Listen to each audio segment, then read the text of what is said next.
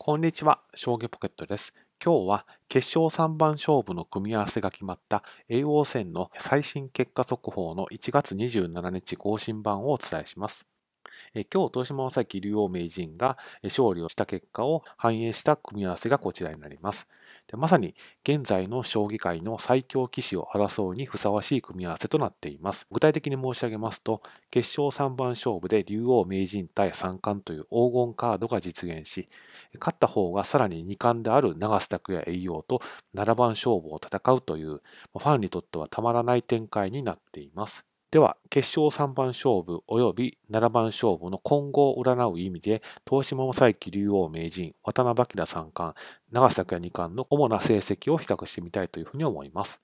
まず通算成績は東島正幸竜王名人の6割9分2厘、渡辺明三冠の6割6分7厘に対して長瀬拓也二冠は7割2分4厘と、皆さんピカイチの成績を残されています。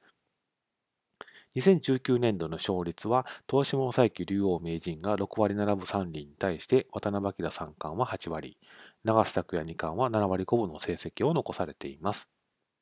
レートは、東島正幸竜王名人の1967に対して、渡辺明三冠は2068、長崎也二冠は1950と、こちらもピカイチの成績を残されています。タイトル獲得は、えー、渡辺明三冠が、えー、抜け出ていまして、23期。これに対して、東島佐伯竜王名人は4期で、長瀬拓也二冠は2期というふうになっています。タイトル戦の出場は、東島佐伯竜王名人が10回に対して、渡辺明三冠は32回、長瀬拓也二冠は4回となっています。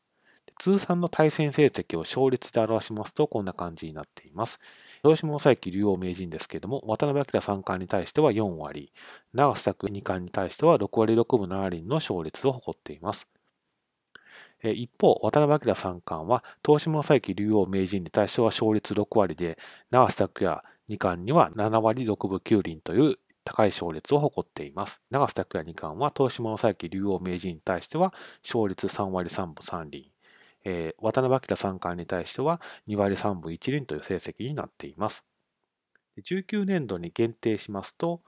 東島正幸竜王名人は渡辺明三冠に対しては5割7分1厘の勝率を残していますけれども、まあ、対戦数が少ないとはいえ、長瀬拓也二冠には勝利を挙げていません。